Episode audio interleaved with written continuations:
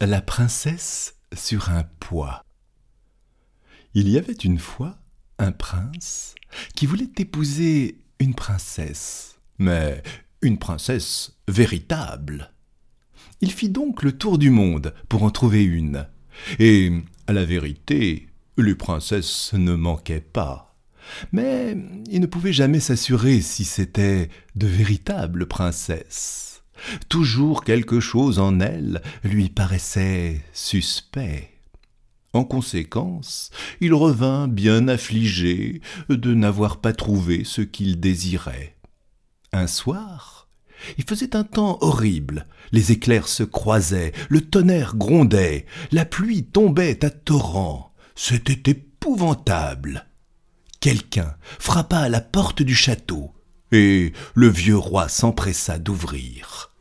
C'était une princesse. Mais, grand Dieu, comme la pluie et l'orage l'avaient arrangée.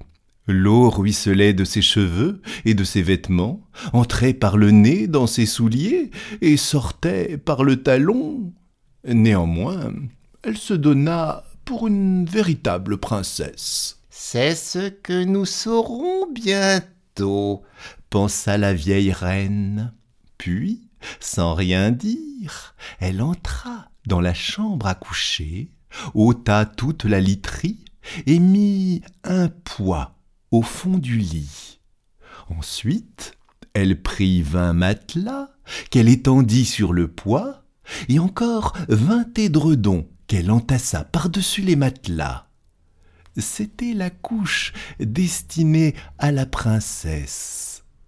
Le lendemain matin, on lui demanda comment elle avait passé la nuit. Bien mal, répondit-elle.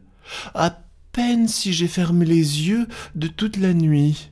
Dieu sait ce qu'il y avait dans le lit.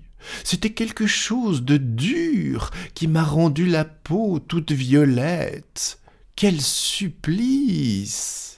À cette réponse, on reconnut que c'était une véritable princesse puisqu'elle avait senti un poids à travers vingt matelas et vingt édredons.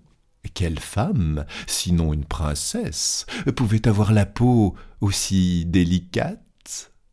Le prince, bien convaincu que c'était une véritable princesse, la prit pour femme, et le poids fut placé dans le musée, où il doit se trouver encore à moins qu'un amateur ne l'ait enlevé. Voilà une histoire aussi véritable que la princesse.